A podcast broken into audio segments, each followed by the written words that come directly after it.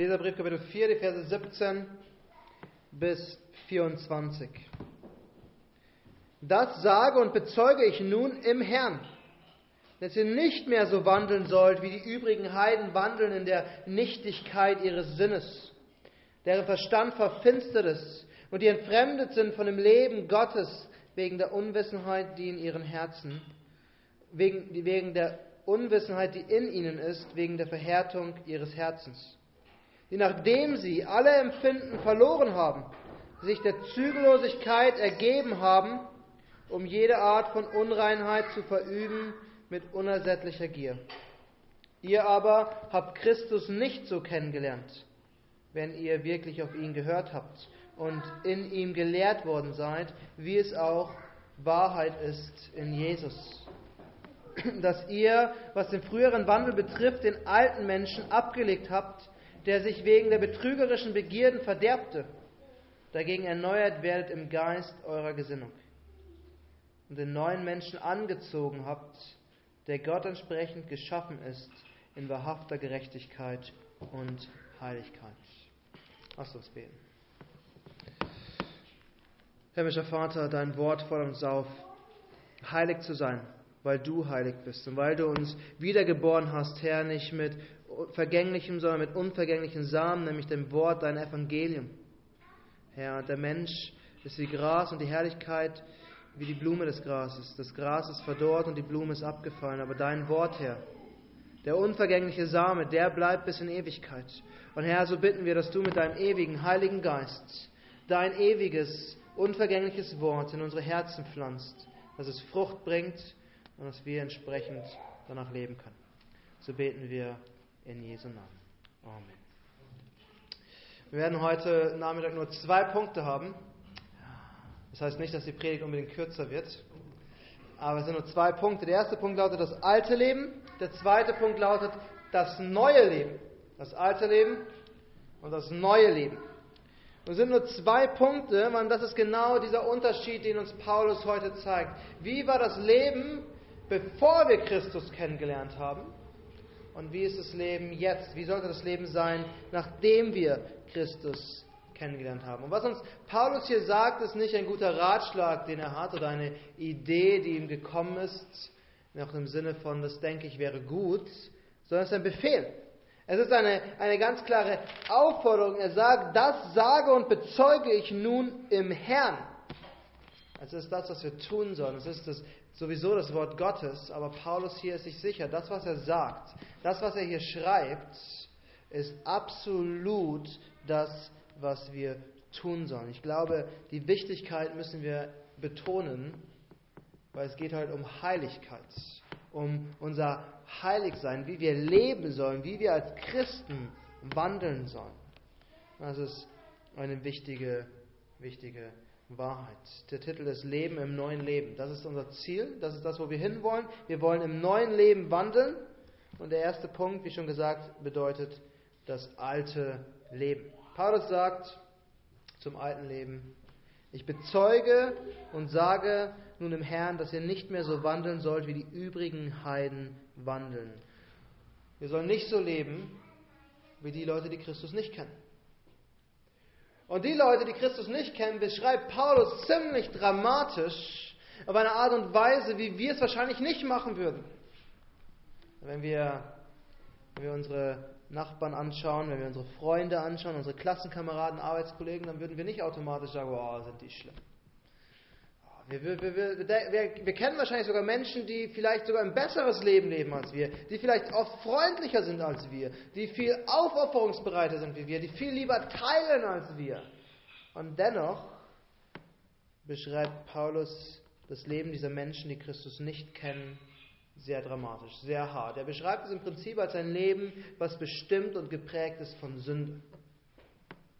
Das ist das Erste, was uns Paulus hier zeigt über das Leben, ist die Folge der Sünde.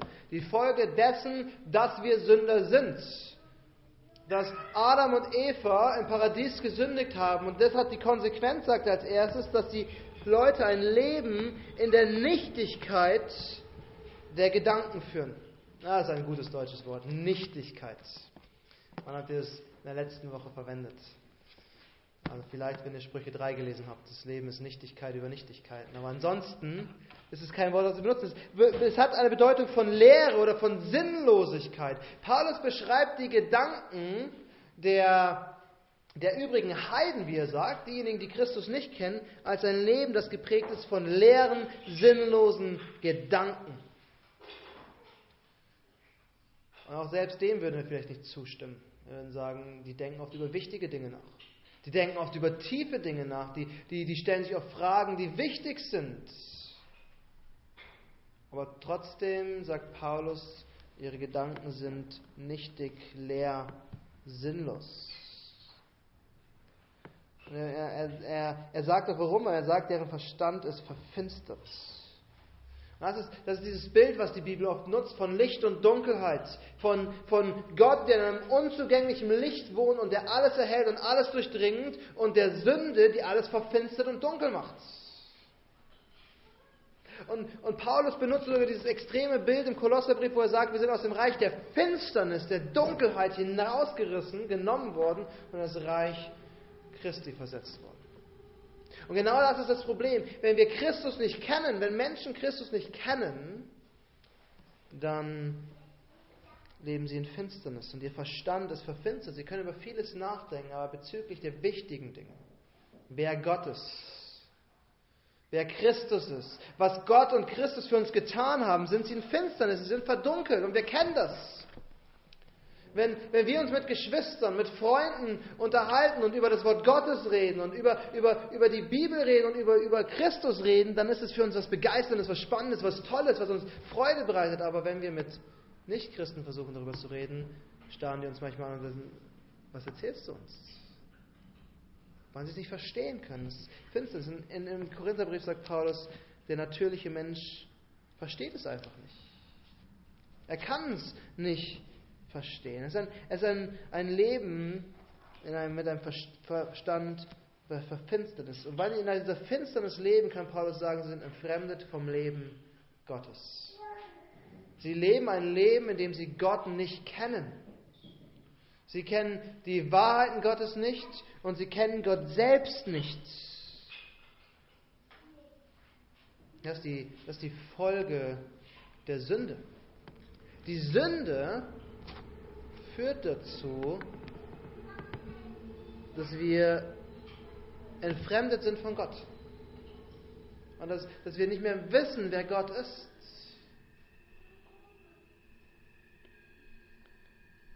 Und Paulus sagt hier, sie sind entfremdet vom Leben Gottes wegen der Unwissenheit in ihnen, wegen der Verhärtung ihres Herzens. Und das ist eigentlich die wirkliche Folge der Sünde, dass die Herzen verhärtet sind dass, dass gegenüber Gott eine Blockade beherrscht, herrscht, dass, dass gegenüber Gott dass diese, diese, dieses Festhalten an dem Gegenteil herrscht.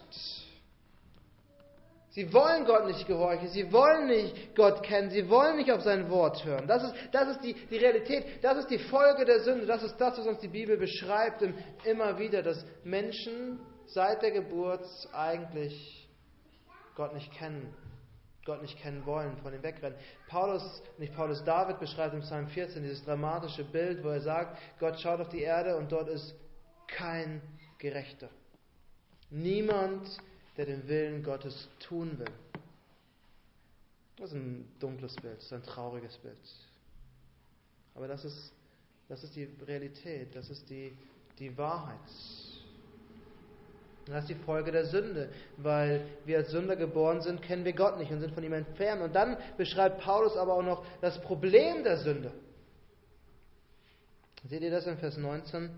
Die, nachdem sie alle empfinden, nachdem sie alles empfinden, verloren haben.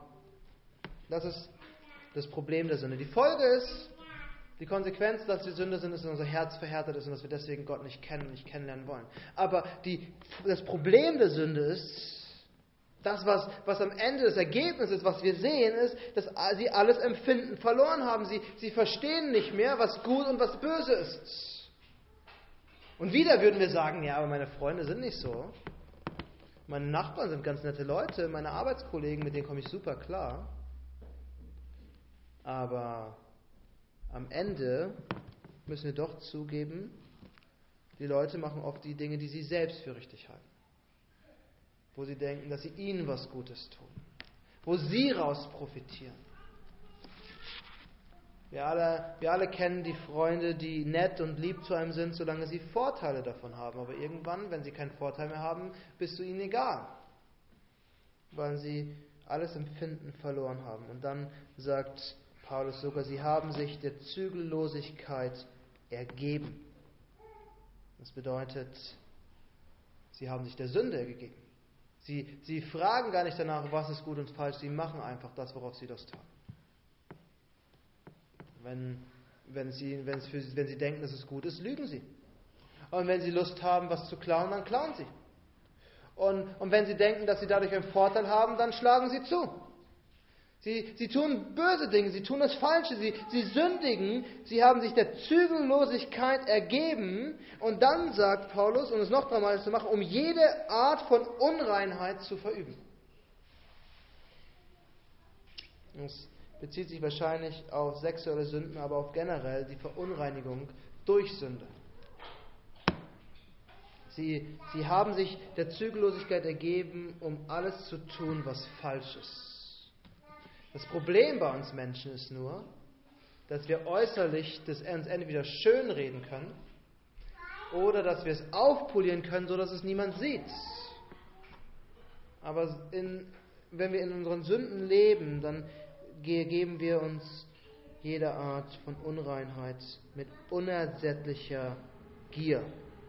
Mit unersättlicher Gier. Ich weiß nicht, ob ihr das Buch, den Roman oder den Film kennt, Der Name der Rose. Ob es im Film vorkommt, aber im Buch sagt einer der Mönche irgendwann, dieses, ein, ein ziemlich bekanntes Zitat, sogar sagt, der Schlaf am Tag ist wie die Sünde. Je mehr man davon hat, umso mehr will man und danach ist man befriedigt und unbefriedigt zugleich. Es, es stimmt oft, wenn man Mittagsschlaf macht, dann ist er meistens nicht ausreichend. Und man möchte eigentlich noch länger schlafen. Aber was der Mönch eigentlich zum Ausdruck bringt, genauso verhält es sich mit der Sünde. Die Sünde ist das, was uns sagt, ah, wenn du das tust, dann, dann bist du glücklich. Dann freust du dich. Wenn du, wenn du, wenn du, wenn du den anderen schubst und deswegen als Erster an der Reihe bist, dann hast du gewonnen. Oder wenn du ja, nicht ganz so ehrlich bist, hast du Vorteile davon. Und es stimmt oft. Und man, man kriegt auch eine gewisse Befriedigung davon. Man, man merkt, dass es was ist, aber dann will man mehr. Dann will man immer mehr. Weiß, wir, wir kennen es alle. Wenn die Tafel Schokolade auf dem Tisch liegt und man sagt, ein Stück Schokolade ist richtig lecker, es riecht richtig gut und es ist richtig was Feines. Und man nimmt ein Stück Schokolade und man genießt das Stück Schokolade, aber dann will man mehr Schokolade. Und noch mehr Schokolade und noch mehr Schokolade. Und Paulus sagt, so ist es mit der Sünde. Es ist eine unersättliche Gier, immer mehr zu sündigen, immer mehr Falsches zu tun, immer mehr das Falsche zu tun. Das ist das, was Abhängige beschreiben. Das erste Mal, wenn sie eine Droge genommen haben, war es dieser Kick und, und es war ein Erlebnis, was sie noch nie vorher hatten. Aber sobald dieses Erlebnis aufgehört hat, wollten sie mehr. Und wollen sie immer mehr. Und sie wollen immer mehr und sie wollen immer mehr und sie wollen immer mehr. Und das ist das Problem der Sünde. Das Problem der Sünde ist, dass sie dir eigentlich erzählt, sie gibt dir das, was nur Gott dir geben kann. Und du immer mehr davon willst, weil du endlich hoffst, dort anzukommen, was sie dir verspricht. Und das ist das alte Leben, sagt Paulus. Das ist das Leben, was die übrigen Heiden leben, also diejenigen, die Christus noch nicht kennengelernt haben.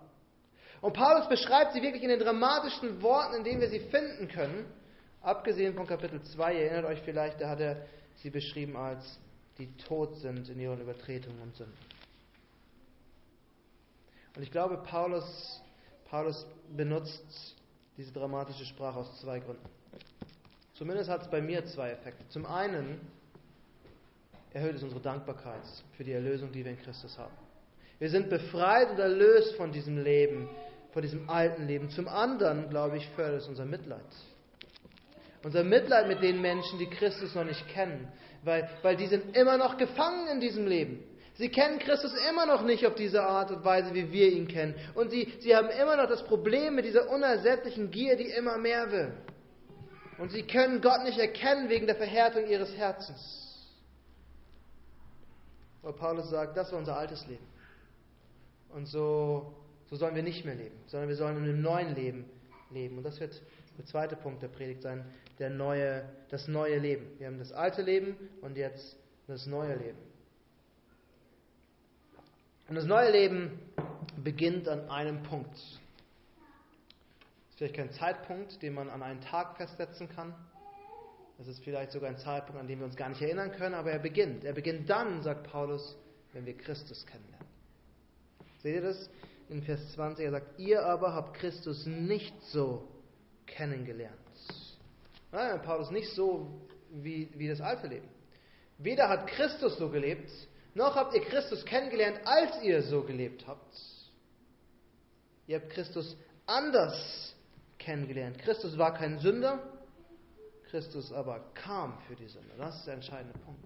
Und Paulus sagt, ihr habt Christus kennengelernt. Und zwar, als er sich offenbart hat. Seht ihr das? Paulus sagt, ihr habt aber Christus nicht so kennengelernt, wenn ihr wirklich auf ihn gehört habt. Das neue Leben in Christus beginnt, wenn wir Christus kennenlernen, wenn er sich durch sein Wort und seinen Geist uns offenbart. Wenn sein Wort und sein Geist uns das Evangelium zeigen und zeigen, wie herrlich es ist. Wenn ihr wirklich auf ihn gehört habt und in ihm gelehrt worden seid, sagt Paulus. Das neue Leben beginnt mit Christus und, und ist, und, ist kontinuierlich in Christus. Wir werden in Christus gelehrt. Mit, weil wir mit ihm verbunden sind und er uns seinen Geist gegeben hat, können wir ständig mehr vom Wort Gottes verstehen und ständig mehr erfahren und mehr von Christus sehen, wie es auch Wahrheit ist in Jesus, sagt Paulus. Das ist der Beginn des neuen Lebens. Und dann sagt uns Paulus, wenn wir dieses neue Leben begonnen haben, dann haben wir uns umgezogen. Dann haben wir uns umgezogen. Ich gehe davon aus, dass keiner von euch in der Kleidung geschlafen hat heute Nacht, in der er hier sitzt. Also wir sind, also ich zumindest, ich bin heute Morgen aufgestanden und ich, nachdem ich mich umgezogen habe, irgendwann bin ich dann in den Gottesdienst gefahren. Oder erstmal zum Bekenntnisunterricht. Und das ist das Bild, was Paulus hier verwenden will. Wir haben uns in der Vergangenheit umgezogen. Es ist etwas, was passiert ist und was abgeschlossen ist. Und das ist wichtig, weil es ist nicht etwas, was Paulus hier beschreibt, was passieren wird, also in der Zukunft. Es ist auch nicht etwas, was jetzt gerade passiert, sondern es ist etwas, was abgeschlossen ist. Als wir Christus kennengelernt haben, haben wir uns umgezogen. Paulus sagt in Vers 22, dass ihr, was den früheren Wandel betrifft, den alten Menschen abgelegt habt, der sich wegen der betrügerischen Begierde verderbte. Und Paulus sagt, ihr abgelegt habt, das ist vorbei. Der alte Mensch ist ausgezogen. Und der alte Mensch ist nicht ausgezogen und in die Wäsche geworfen worden und wenn er sauber gemacht worden ist, ziehen wir ihn wieder an. Er ist auch nicht ausgezogen worden und wieder in den Kleiderschrank gehängt worden. Er ist ausgezogen und weggeworfen worden. Der alte Mensch ist weg, sagt Paulus. Wir haben ihn ausgezogen. Es war das Leben, das sich selbst verderbte wegen der betrügerischen Begierde. Es war das Leben, was wir gerade angeschaut haben. Das haben wir ausgezogen. Es ist vorbei. Das ist eine, eine so herrliche, kostbare Wahrheit. Weil wenn wir unser Leben betrachten, dann stellen wir manchmal fest, dass wir doch noch sündigen. Dass wir das Falsche tun. Und wir könnten denken, lebe ich immer noch in diesem alten Leben, in dem ich nicht leben soll. Aber Paulus sagt, wenn wir Christus kennengelernt haben, wenn wir das Evangelium verstanden haben, wenn wir wirklich glauben, dann haben wir den alten Menschen ausgezogen. Dieser alte Mensch existiert nicht mehr, er ist vergessen. Er ist weg. Und er sagt dann in Vers 24, wir haben den neuen Menschen angezogen. Das ist wieder in der Vergangenheit. Es ist kein Prozess, dass wir jetzt den neuen Menschen anziehen, kontinuierlich und ständig, sondern er ist angezogen. Wir haben einen neuen Menschen bekommen. Paulus sagt im 2. Korinther, ist jemand in Christus, also glaubt jemand, so ist er eine neue Schöpfung. Das Alte ist vergangen, es ist weg. Siehe, alles ist neu geworden. Alles. Schwer zu glauben, oder? Weil wir immer noch anders leben manchmal. Und weil wir immer noch manchmal anders fühlen und anders denken und nicht das tun, was wir tun sollten. Aber Paulus sagt, das ist die Wahrheit. Wir sind ein neuer Mensch, wir sind neu angezogen, wir leben gekleidet in diesem, in diesem neuen Menschen. Und Paulus sagt, er ist geschaffen in wahrhafter Gerechtigkeit. Das war eine Beschreibung. Ha? Wir haben den neuen Menschen angezogen, der wahrhaft gerecht ist. Ohne Sünde. Und in Heiligkeit sind wir geschaffen. Das, das, das, bedeutet letzten Endes, wir, wir haben den Menschen ausgezogen, der, der in Sünde gelebt hat, und wir haben den neuen Menschen angezogen, der in Christus ist. Wir, haben, wir sind nicht gerecht und wir sind nicht heilig, weil wir so toll leben, sondern wir sind gerecht und heilig, weil wir Christus angezogen haben, weil wir in Christus gekleidet sind. Das, was ich im Gebet erwähnt habe, 2. Korinther 5, Vers 21. Er hat den, der von keiner Sünde wusste, zur Sünde gemacht, damit wir in ihm die Gerechtigkeit Gottes werden. In Christus sind wir gerecht. Wir sind die Gerechtigkeit Gottes geworden. Das ist, das, ist, das ist der neue Mensch. Wir haben uns umgezogen, als wir Christus kennengelernt haben. Und dann sagt Paulus, und das ist unsere große, große Hoffnung, dass wir ständig erneuert werden. Seht ihr in Vers 23? In Vers 22 sagt er, wir haben den alten Menschen ausgezogen. In Vers 24 sagt er, wir haben den neuen Menschen angezogen. Und zwischendrin sagt er, dagegen erneuert werdet im Geist eurer Gesinnung werden ständig erneuert, werden ständig, ähm, äh, wird unser Geist erneuert. Das ist eine Erneuerung von innen nach außen. Wir hätten gerne, wir hätten gerne eine neue Kleidung und mit dieser Kleidung ist alles perfekt und alles super und dann ist alles vergessen.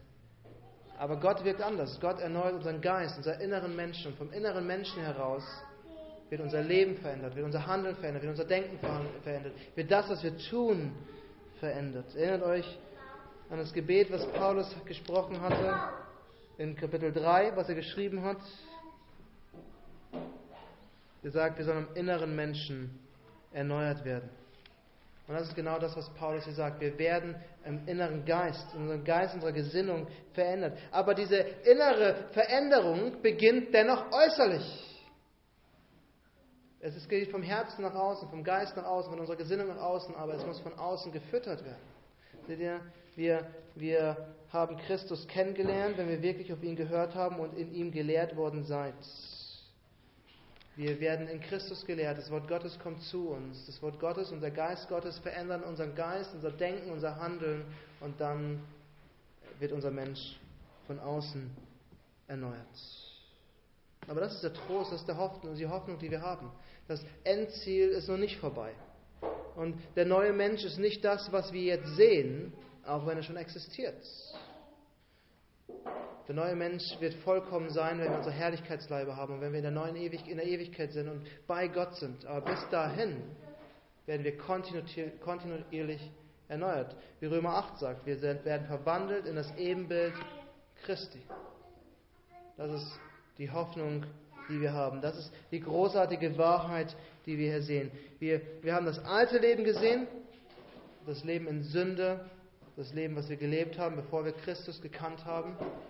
Wir haben das neue Leben gesehen, was das alte Leben beendet hat, was damit begonnen hat, dass wir Christus kennengelernt haben, den alten Menschen ausgezogen haben, den neuen Menschen angezogen haben in Christus und das jetzt darin besteht, dass Gott uns erneuert. Das ist unsere große Hoffnung.